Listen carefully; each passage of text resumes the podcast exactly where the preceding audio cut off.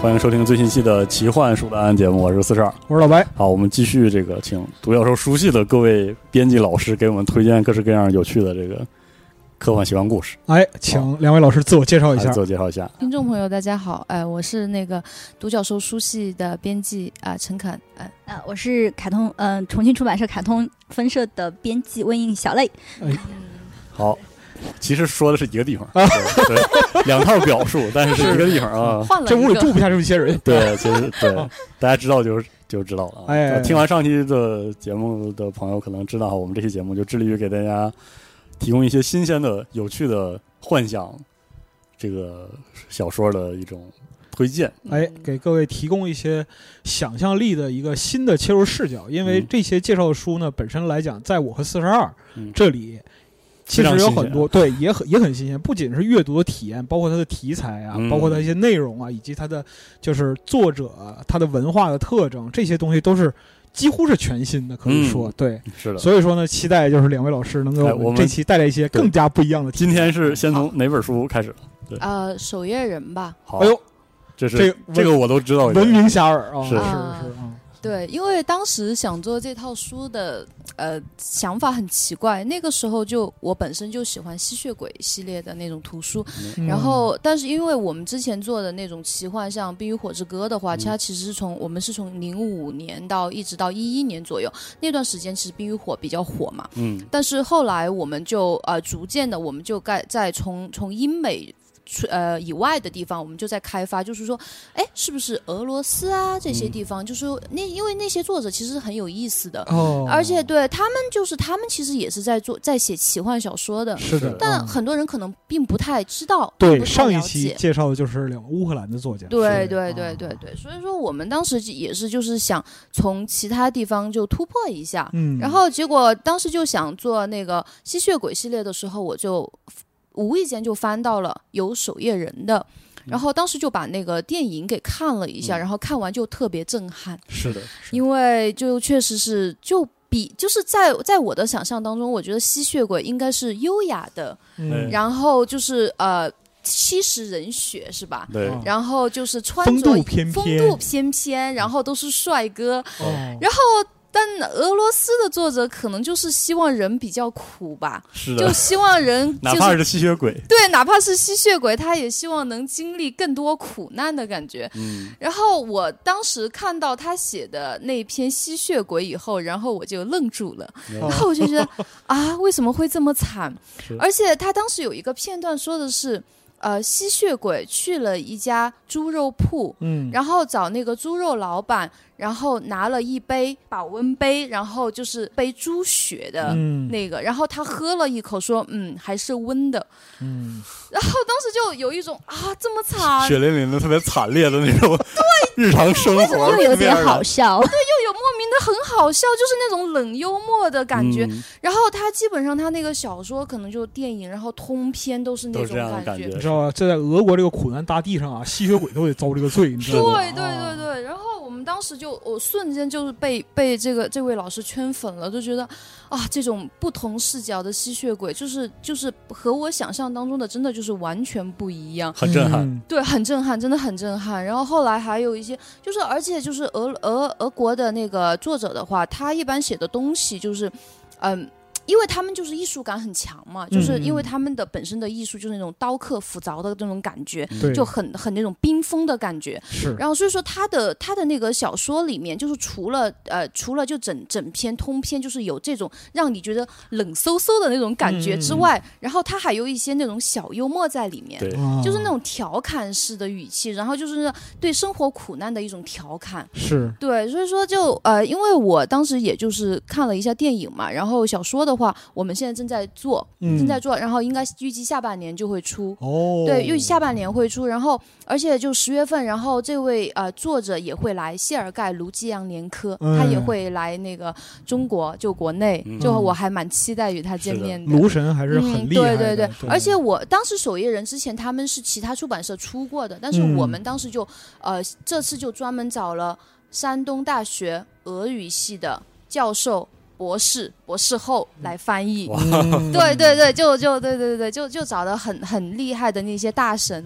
嗯就我我觉得就还蛮期待的，还是的蛮期待是他们的。因为《嗯炉神》这个电影啊，它那个零六年刚上映的时候，嗯这个是创了俄国本土票房记录的，嗯，对对对号称是俄国首部史诗奇幻大片儿。对对对，第一回见那种，真的是头次见，就是当时出系列嘛，守夜人、守日人嘛。嗯对对对对对，然后包括说它的内里描述，就刚才老师讲的这样子，就是确实是完全颠覆人们对于吸血鬼题材的这样一个认识。对因为在这之前，人们看的吸血鬼是什么呢？惊情四百年，嗯，嗯，再不济也是黑夜传说嘛，哎，最次最次也是这样，就是干净高雅是吸血鬼那边的也放脏吸，血鬼这这对这样的嗯对就是对对对干净高雅、青春活力、气美爱情，你总得占一头。嗯对，就是脏兮兮的日常生活是属于你见狼人阵营的那对样的感你觉见过在泥坑里打滚的吸血鬼吗？对啊没见过吧？给你看看、啊。但就是对有对对，就是守夜人就是这样的对感觉。对老师可以就是说对细说一下这个就是守夜人的这对样。哦我们可以开始介绍一下这个啊首页对是个什么样的故事哈。它是这样的，它是分为两派，就是一一个叫守夜人，一个叫守日人。嗯哎，就但他其实他讲的都是，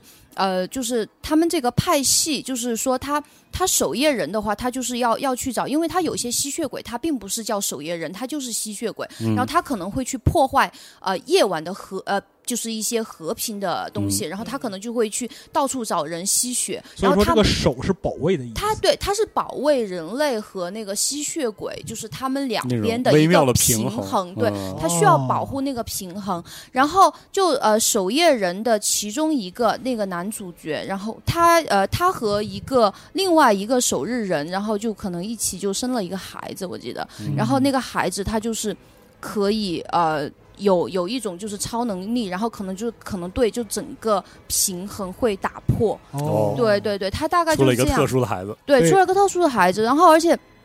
他刚开始《守夜人》的第一集，呃，第一部，他讲的就是这个人。他这个人，他其实一开始他就是个普通人，嗯，他莫名其妙，他有一天突然就一下子就看得到其他的一些不一样的东西，哦，然后他就发现自己好像不太一样了。他相当于他守夜人，他能看到另一个世界的东西，嗯，黄昏界，对，嗯黄昏界，对，所以说我当时就看完以后，我就觉得就是整个给我的感觉哈，就是当时看完电影的感觉就是那种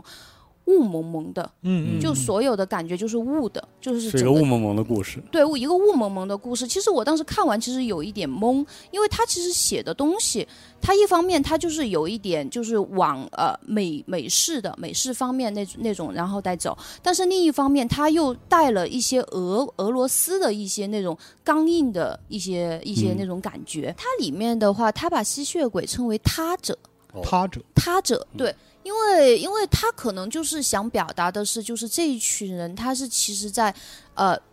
不是人类，不是恶魔，但他是其他的东东西西的嗯感觉。哦，对他把他把所有的吸血鬼都被称为他者，嗯然后他是混迹于就是普通人之中的，因为、嗯因为有一些坏的可能坏的吸血鬼，他可能会去作恶，所以说他就希望这一群人能就是去阻止这一方面的事儿。嗯，希望吸血然后鬼能平平静的和人类共存就可以，对对对，他是就是往返于就是人类世界与黄昏界之间，就他哦们、他们有一个就是地方叫黄昏界，属于自己的一个地方。嗯对，属于自己的地方。然后他们一般就是在里面，就是吸血鬼和吸血鬼就在里面打架的那种感觉。哦嗯对对对对，然后还有就是它里面还有很多什么魔法师啊、呃女巫啊，然后变形人啊，嗯就是、而且就是所有的他者都分为两大阵明呃阵营，光明与黑暗。嗯，嗯，就是他有时候就是呃善良的，他有时候也会披着恶的外衣行善，然后恶的有时候也会披着善的外衣作恶，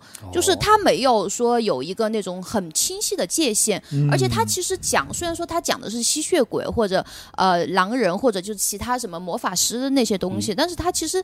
我觉得他也在影射着就是现实生活中的一些就人百样类。人那种，对，各式对各样的人，对各种各样的人，就是对其实可能就是有什么黄种人、白种人，然后黑人什么的，嗯他其实也是把这些人就是呃加到加到那种现实生活中的人，就是嗯你在你在里面你能看到一些很多人性的东西，嗯，对对对，所以说我觉得这是呃比较吸引我的一个地方。嗯对，就是因为我可能没有看过守夜人的小说，嗯然后这次我们也是因为全新一本嘛，所以就是老师也在不断的校订和审核当中，为了一个更好的一本带给读者朋友，所以我也在等待，我是跟大家一起等待的。嗯是就我之前就看了一下电影，然后那个电影就是给我的感觉有点那种。杀人放火金腰带，修桥补路啊无尸骸的那是个这样味道是了这。样说那么就狠呃嗯对，因为就是你看，他们就是可能有作恶的吸血鬼，反而活得挺好的。是，然后也有那种就是善良的吸血鬼，于是我只能保温杯装猪血， 呃是就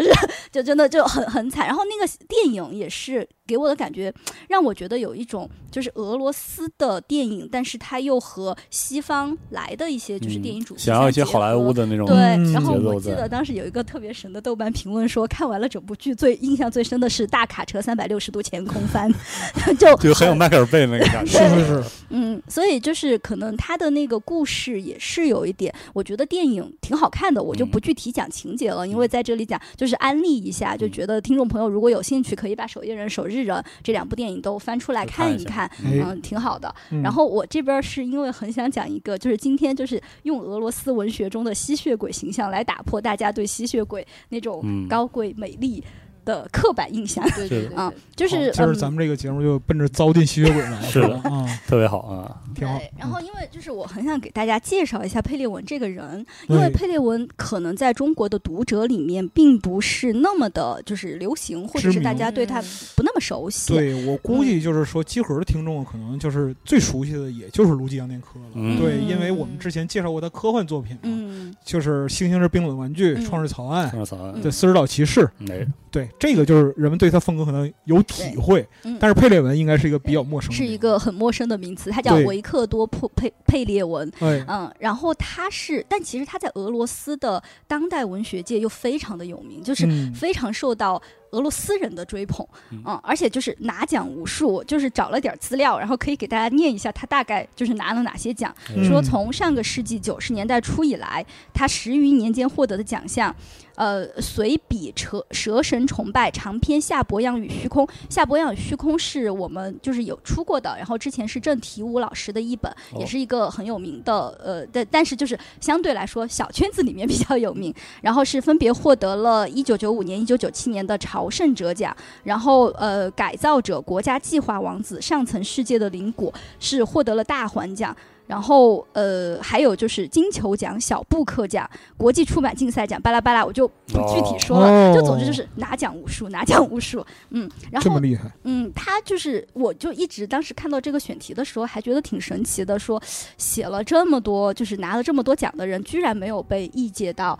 中国是读的者这里来，其实还蛮遗憾的。然后我先大概介绍一下《夏伯阳与虚空》，但是我们不用就泛泛的说一下。因为嗯为什么呢？一个是因为这本书很有名，然后再加上它有一定的译本，然嗯后其次它非常代表佩列文的风格，哦就是一九一九年之后，就大概是十月革命之后。夏伯阳其实是，嗯，红军就是一个农民起义军的首领之嗯一。然后其俄国在俄国其实对他已经有过传记类嗯的描写了，就他有可能是一个虚构人物，但是有可能是一个真实人物。对嗯，这个最早是一九二三年福尔曼诺夫写的这个《夏伯阳》嘛，对对对，嗯就对，就是那本书。然后，嗯，但是这本书叫《夏伯阳与虚空》，它其实是对经典文本的，他自己做了一个解构，就是哦它里面这个人就叫彼得虚空的主人公，嗯，一部分你觉得他是一个嗯当代的俄罗斯诗人，然后他是在精神病院中，哦但是他又觉得他在精神病院中，他好像又穿越到了革哦命时期。哦，啊，这样然的后故在事革命时期，他顶替了一个他的朋友，就是。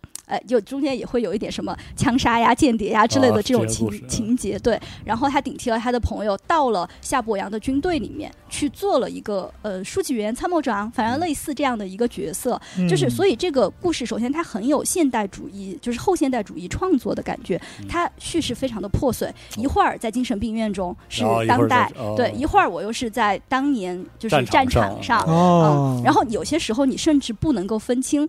它到底在哪里，哦但是它其实玩了一个玩玩弄了一个文学技巧，它的奇数章节后都是在精神病院，哦，它的偶数章节都是在还有这么一对，个结构上的东西，哦就是但是你其实你。看的时候你不仔细看，你是没有发现它的这个就是小技巧的。你必须就是可能很调动，就是一直在调动它到底在哪里，它这个时候叙述又是在哪里。嗯所以其实是一个很难进入的小说，但是它又很有充满了文学性，嗯但同时它又不断的在解构，就是这个经典的文本，就是夏伯阳的这这个形象。夏哦王嗯因为在里面，夏伯阳不是一不再是一个非常经典的农民，就是起义军领袖这种形象了，他更多的像是一个玄学教导大师。就像哦可能也说过，就是说佩列文一会儿又对哲学感兴趣，一会儿对存在主义感兴趣，哦一会儿对禅学感就兴趣，是因为他自己感兴趣，对，然后我就会让夏伯阳借夏伯阳这个口，然后不断的就是跟你。就是跟你讲，跟你洗脑，然后给你讲很多大道理，然后给你讲很多哲学上的哲嗯思，它有一点那种哲学小说的味道，再加上它结构上的东西有一点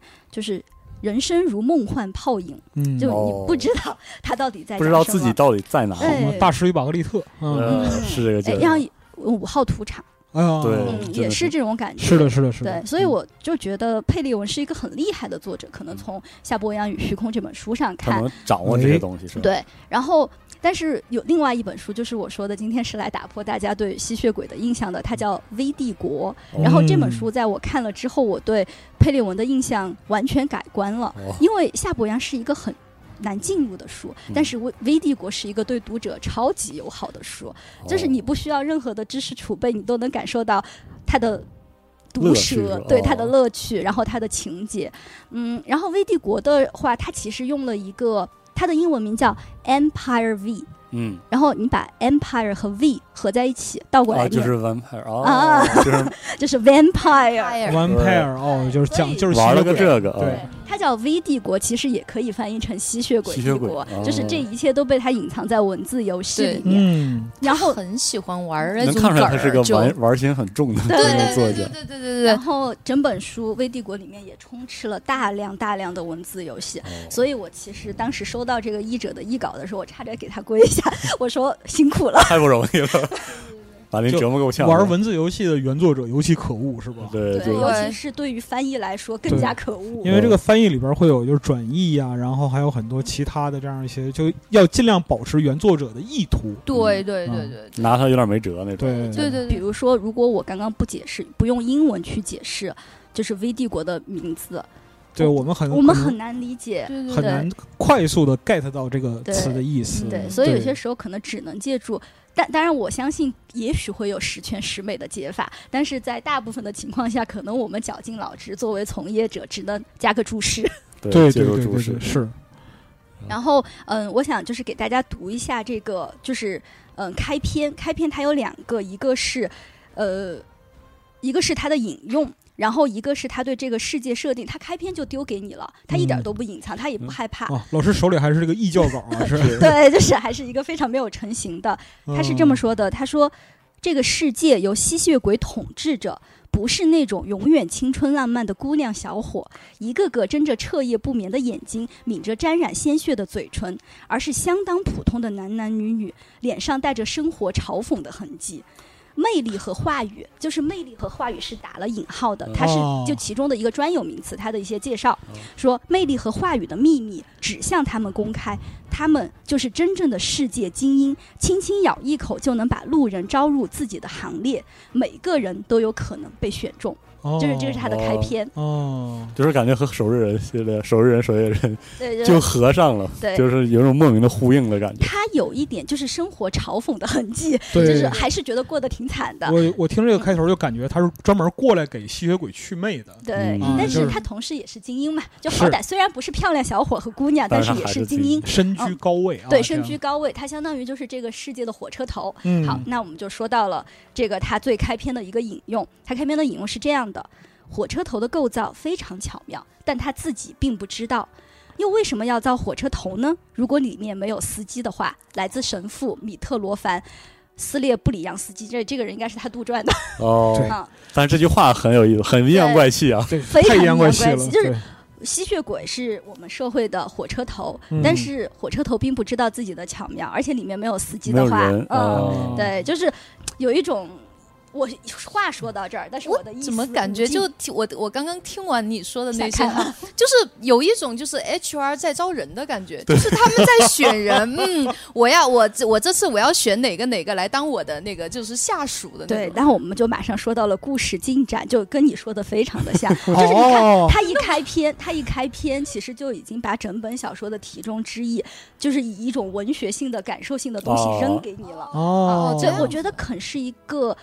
就是感受性上非常，就是那种灵敏性非常发达的人，所以他可能通过刚刚我阅读的这种东西，他嗯就已经感受到了。嗯因为开篇的时候，他是一个在码头上的装卸工人，他没考上大学。这个人叫罗摩，还是就是反正主人公名字不重要，嗯大家最后 再去看。呃，然后他是装卸工人，然后非常的抑郁，嗯，不得志。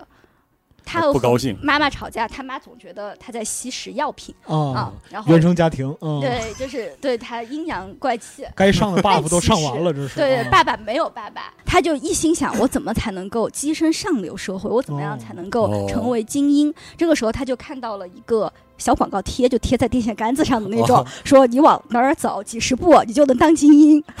然后你说这种一般人不会信 吧嗯为？什么这样？呃，他就信了，哦，然后他就走去进了去了，去了，然后去了之后，然后他就。然后他再度醒来，就发现自己被绑在一个什么地方，还罩着头套之类的。然后对哦面有个人跟他说一些乱七八糟的话，嗯然后嗯他刚开始以为对方是个变态，要把他咋样，是，然后后来发现那个人说我不是变态，我只是个吸血鬼。那还哦不如变态呢，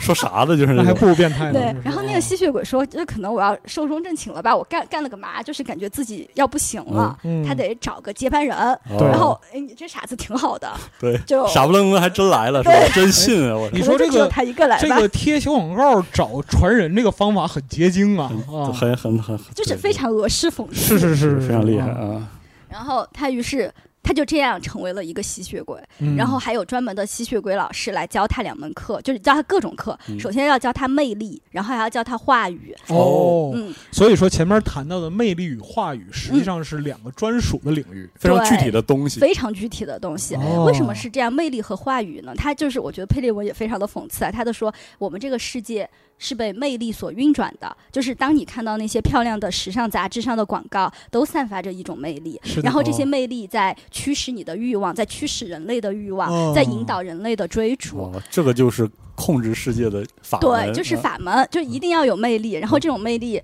呃，有可能是比如说你的呃性吸引力啊，嗯然后也有可能是你的就是言谈举呃止，对你的个人人魅力、风采。所以他就是这是他要学的第一门课。你看，哦就还有你突然到了上流社会，还有老师来教导你，就是这种就不可思议，但是又那么的顺理成章，哦，对 就是因为为整个都带有一种讽刺的意味嘛。啊、哦，然后，然后所谓的魅力和话语，就是所有的魅力其实都是以话语实现的。哦我要编织话语，然后我要用话语来就是是迷惑你或嗯者仿怎佛样。魔法一样，仿佛施法一样，然后你要说到众人心坎的话语，你是需要就是知道别人的想法的。这里的吸血鬼不是那种什么我吸了一口你的血，然后你就变成吸血鬼，哦或者我需要很多血我才能维也就是生，说，他们还需要学心理学呀、这课你课程繁重，你成为天哪了还这个有精英社课业会。繁重，所以对说然后他是当吸吸一血口鬼也不容易别人的血，他就会知道别人在想什么。哦然后看到别人的原生 家庭，哦，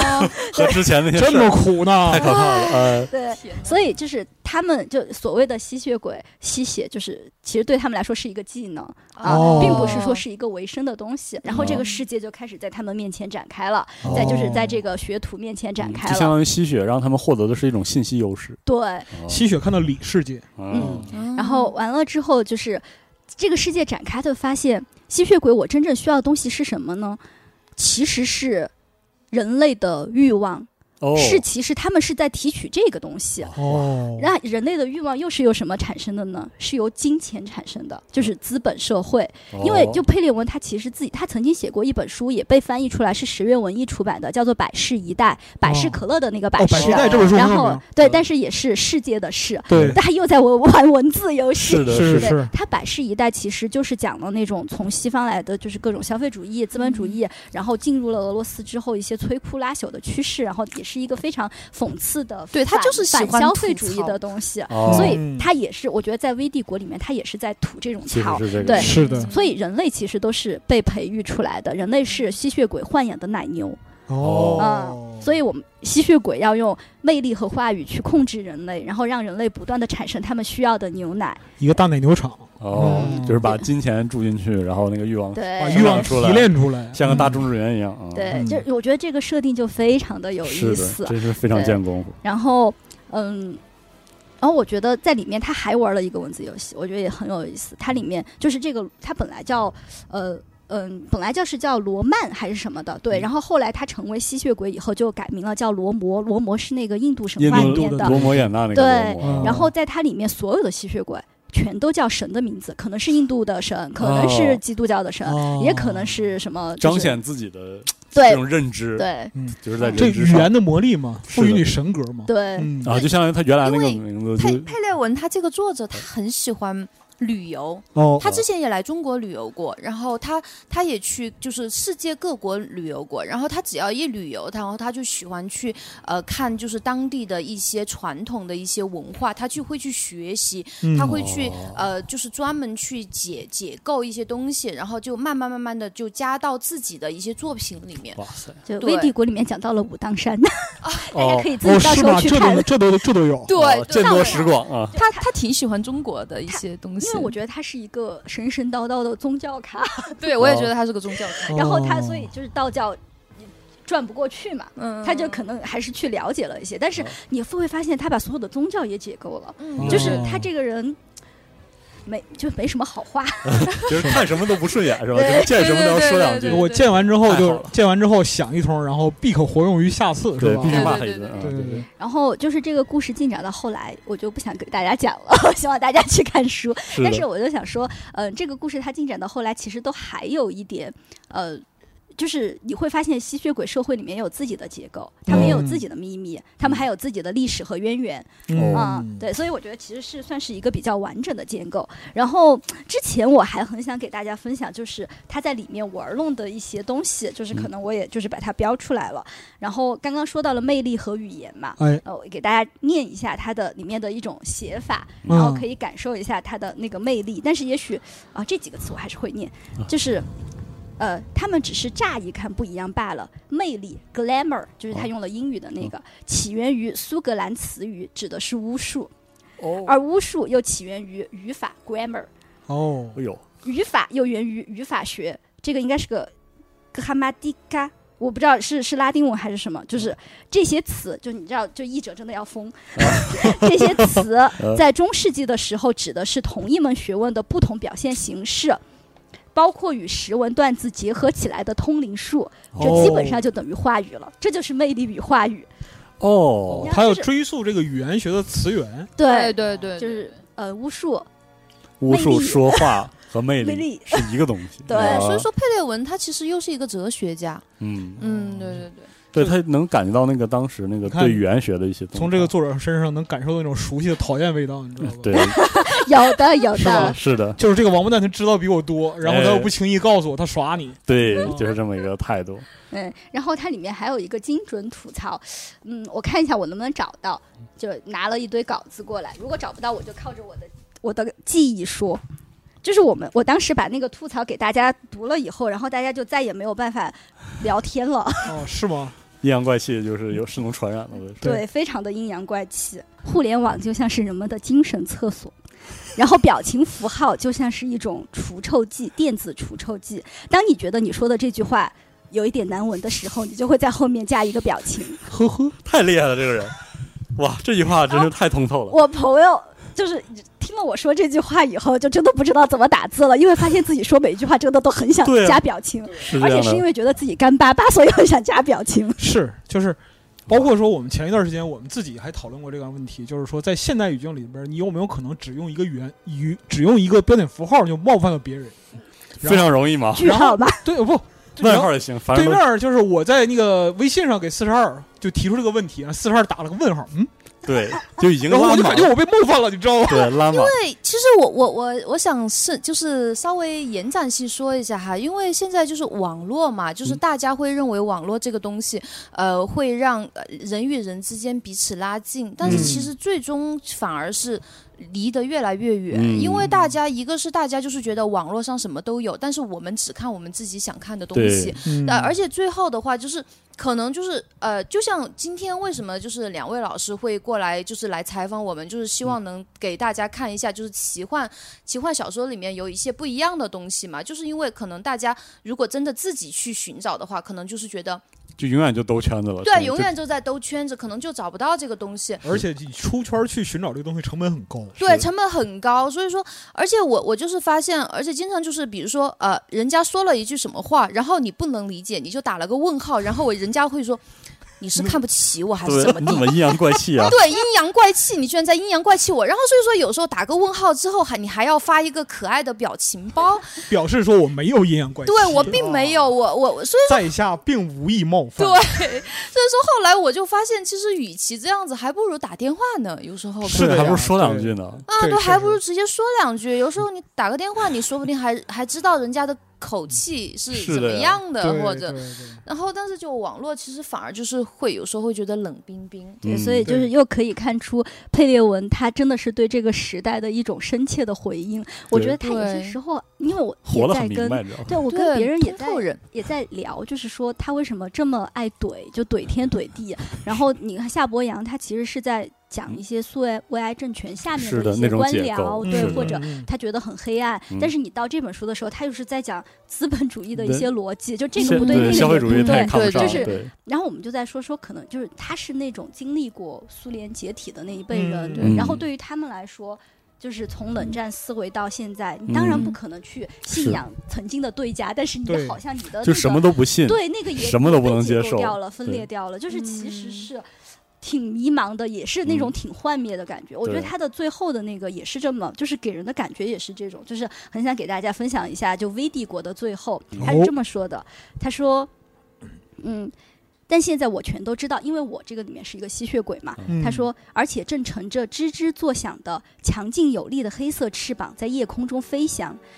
就这样，慢慢的、慢慢的，我们在不知不觉中长成了大人，世界变得平静而明朗，但我们却丧失了对奇迹的纯真信仰。嗯嗯然后后来说，他说这句话是什么意思呢？就说你要做什么的话，就快点去做。这句话是什么意思呢？最简单的意思，我的朋友，要忙着去生活，及时行乐，因为有一天天空会顺着接缝处破裂，一道我们永远无法想象的狂暴之光将冲进我们安宁的家，然后我们都将永远被遗忘。就是他哇塞其实又很文学性，就这这个个人，这个不就是苏联解体吗？对，这个人，我发现，对这个人给人的一种感受就是活得很通透的同时，对然后就嗯又要装那个糊糊涂的人，就要装那个装疯卖傻，对逮对对谁骂谁的那个人。其实有一种那个圣迂的那样一个状态，嗯就是他会说一些，就是我们之前在那个节目里边其实也介绍过，就是俄国的文化意象里边有这种圣迂的意象，就嗯，实际上是代表着就是更高的意志，然后传递一些真理或者说传递一些信息。嗯但是它本身来讲的话，它是不为世俗的秩序所容的，他会表现他成必那种须啊疯癫的样子，疯癫的，然后污秽的，然后就是违背公序良俗的。嗯，嗯我觉得就是说，这个里边其实就蕴含着这样的意象。对哇，所以真的非常推荐这位作者。嗯对，而他其实且活得很 punk，就是他特别有名的照片，戴个那个哦墨镜，对就跟《对黑客对帝国》里他面的一好样。嗨的，他他本人是超嗨的一位一个一个人。太厉害了，这作家对，人家对不是人家已经告诉你，活明白了嘛，是吧？已经告诉你了，我的朋友及时行乐。对，对他什么都想去尝试，然对后什么都想去了解。其实，呃，他可能就是因为经历过苏联解体吧，然后他就突然觉得可有能那一代人的幻灭感。对，嗯有有一种就是我突然我的世界突然就崩溃掉了对的那对种对感对觉，对所以说他就不停的去旅行，不停的去了解各个国家，然后就是他可能是想找寻一个解答的，他在找。寻他已经丧失了的纯对奇迹的纯真信仰。对，对就这是个就结是尾这种感觉，就是他想就是。可能我觉得和我去参加漫展一样，啊，哦对，可以理解我，是二次元的，可以理解，对哇，对对对。谁还不是然二后次元然后呢就好， 好没有，就是就是就基本上漫展我都会去参加，然后这次五一，然后又和朋友一起就搞了一个漫展，就是那嗯种。哦，对对对，然后我们就我们当时其实也是就是为了寻找一个纯真的东西，哦，对，就是是的就是真的就是呃，当时办完展以后，然后大家都会有一种我感觉梦醒了，嗯，又对要回到要又回回到了到现现实生生活活中当嗯中的杯这子种碰在一起都是梦醒还梦碎的声音。碎 对的四处这个人啊飘对，就是北岛这种感觉。呃，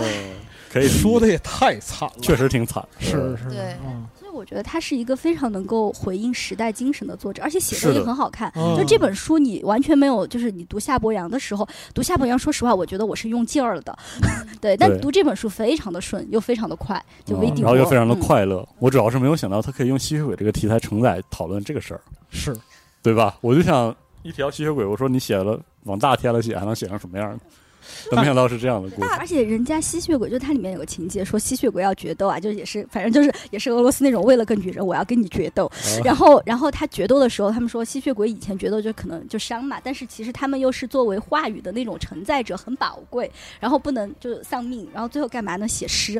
就两个吸血鬼写诗，哦就是你知道就很写荒诗决诞。斗 也不是不行，很棒啊啊，也不是不行，非常棒，只不过就是把普希金之死调过来嘛，对是吧？嗯是这样的哦。没想到会有这样的设计啊，，这种体验还是很奇妙的，而且包括说刚才老师们讲的这个，就是俄国人的这个吸血鬼故事，嗯，就是让我想到之前是那个格鲁霍夫斯基嗯他，写地铁的时候，对，哎，就地铁到第三部的时候，就变成了一个就特别现实主义的东西。是的，就俄国人不管写什么题材，最后都是特别悲惨现实主义。嗯，无论是他想想怼想不想怼，对，无论是他想不想怼，最后都会变成一种就是特别悲悯的，然后就是是看穿世事的那样一种就是观点或者口吻，就是你所体验到的快乐呀，或者说是愉悦，或者说是无上的享受，其实只是嗯你人生之中的一个水泡。对然后当这个水泡呢，随时都可能破灭，当它破灭之后，你就什么都没有了。对对嗯对对对，哦啊，对吧？非常期待这本 书。虚无主义也是从俄国来的，是啊，是啊，大家都是这么这么起的嘛，是啊，啊、嗯，而习惯于讲这样的故事，就是真的完全一一本不一样的吸血鬼小说。对对对，是我没想到会这么不一样。可关能于关于这个佩列文这块儿的话，其实还可以再再多说，老师还可以再我多说们以说。后可以做个专题嘛？好哦啊，好哇，啊，太好了！因为啊我们现在就是刚好稿子还没有看完嘛，然后我们就是还是希望能看完了以后还就在是认认叫真是真的吧？对还在校对，嗯，对我们想我们想认认真真的就是做做一个嗯佩列文专题，对哦佩列文的也想做，然后谢尔盖的也想做，就手好艺啊好啊人的也好啊想做，对对对，嗯这这。我觉得俄俄罗斯俄罗斯的作者就是能挖掘的东西很多，因为它嗯不像就是呃欧美那边的那些奇幻小说嘛，然后欧美奇幻小说就基本上因为他们发展的时间比较长，然后是基本上都已经固定一个有一个固定的写作模式，嗯但是俄罗斯的人不一样，俄罗斯的人感觉就是那种每一个人都有自己的那种特色，嗯然后就个性非常的浓烈，每个人然后都有自己的一套东西。对一套东西，然后我就是我，我要把我的东西输出给你，就是我、哦我是我是这样这样想的，然后你说什么我不管，但是我要这样说，就是这就是种很感觉。自我的那种作对对对作者对性对的对拉自满我的啊其实这种自我，其实我觉得和现代年轻人也蛮像的。是的，对，就是那种感觉，就是我我我就是我我我很自我，我很自信，然后我嗯一定要给你讲我我是怎么怎么样的，就是那要种强调感那觉个嗯存在感，对存在感，我就是我就是嗯我我也很希望就是能够跟大家去分享，就这种，特别是我觉得佩列文的写法，就是、嗯但是要想个办法，就是怎么能浅显易懂的去讲。对对讲对一下对这种东西啊，就需要突破一下吧，有些东西。嗯对但是我觉得这个佩列文的作品其实很适合年轻人看，嗯就吐可槽、以吐槽、呃吐槽。对，然后他们我们还出了一本书叫 i，我不知道它怎么读啊，iPad 还是 iPook，就是它其实是俄语里面 iPhone 的那个变变哦体，变你变体啊对对对哦就是又是一本。然后它那个 iPad 的名字其实是一个电子呃警察还是电子，反正就是电子仿生人的那种，对对，那种嗯，然后他的观察日记，然后我译者在跟我讨论的时候说啊，真的不知道这个名字要要怎么要怎么取翻，译就是这个对对 iPad。对对我说我是 鸡，对后来就算了，这个这个太过了，太 over 了。对，是哦我都没想到这个，太期待这个作家的作品了。这多么典型的一个坏老头儿，是的，是吧？对就我听到了这三个，就是讲长的有讲的长有讲的短的故事，都非常不一样，对，就是不一样。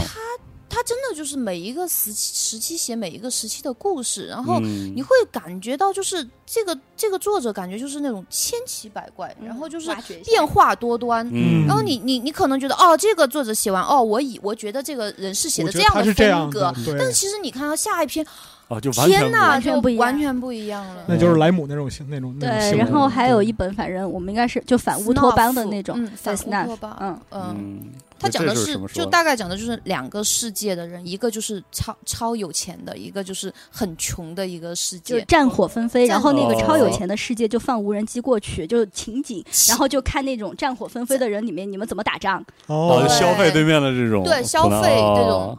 哦种我觉刚得想说，对，听到刚开始介绍，我还以为是那个乐国恩的那个一无所有，嗯到后来发现不是这样的故事。对嗯对对对，他就是有一点电影式的那种讲述觉得方厄法。修拉多温柔呀！我的对就是勒古恩对多对对多温柔，是就我觉得那个看佩列文就是哇，你这个人怎么这样啊？怎么下这么重的手？哦啊就好想 You 揍 bastard 他呀，就那种感觉。那很正常的，对对对，因为如果说他是那种就是。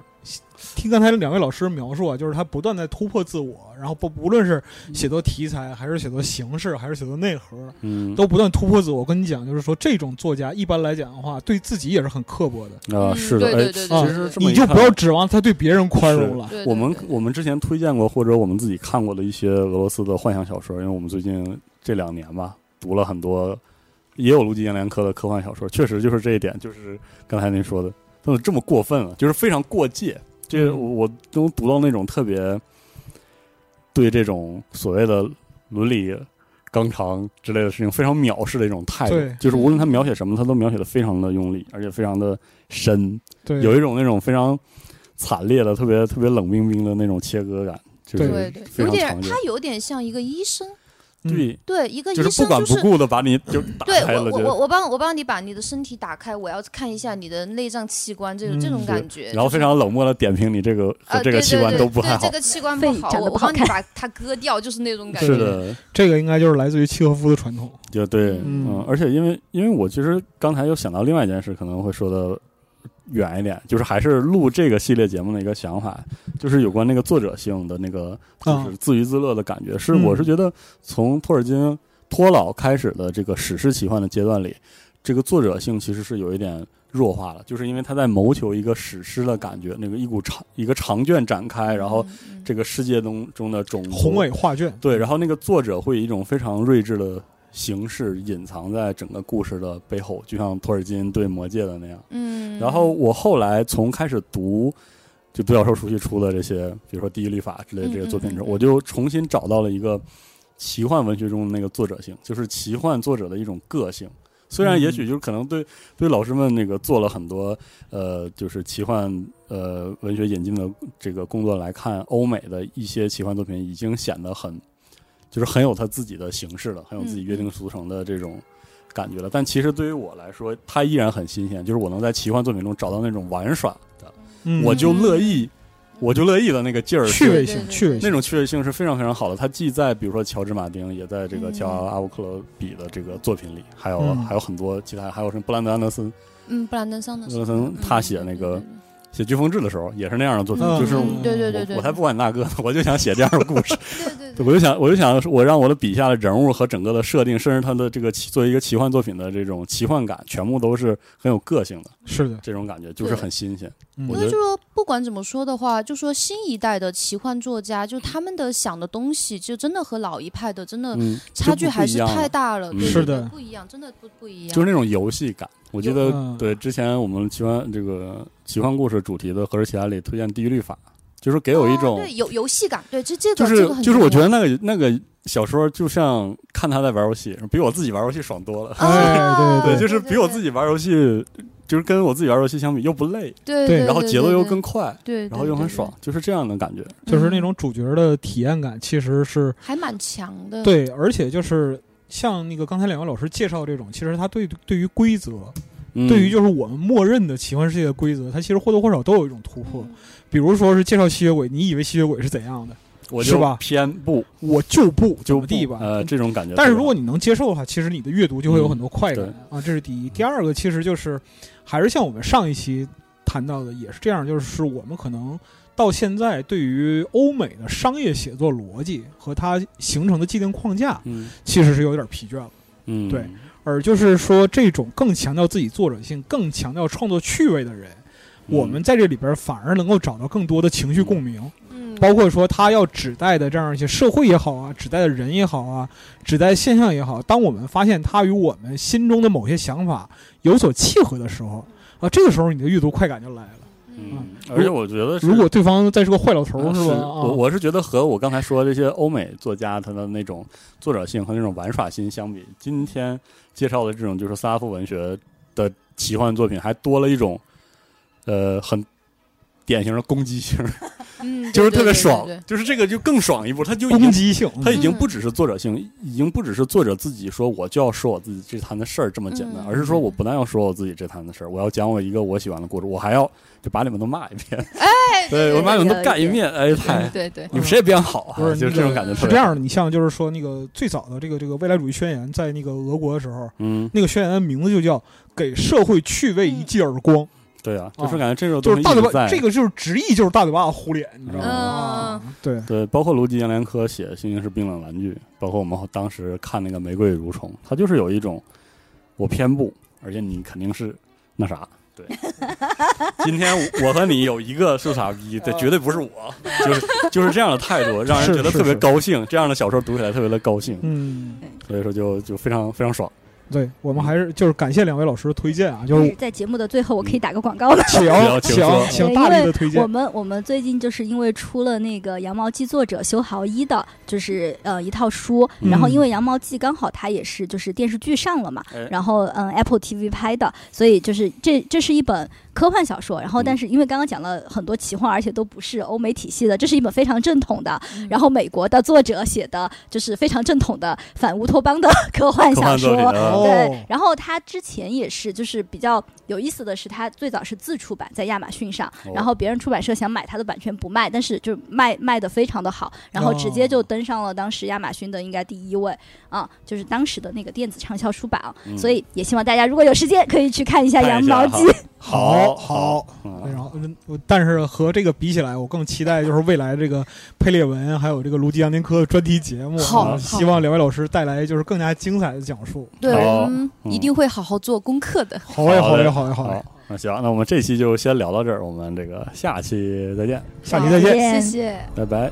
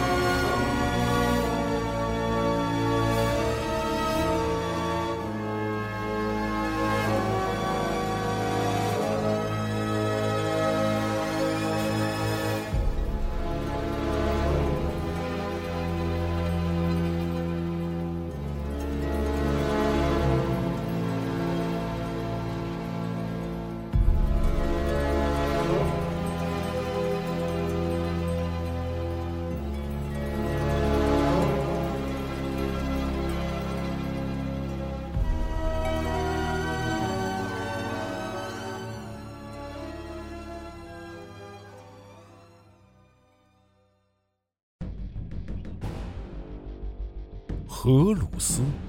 易患荣耀者，光明星辰，帝皇宠儿，如父爱子。他受封战帅，是帝皇麾下各路大军的总指挥官，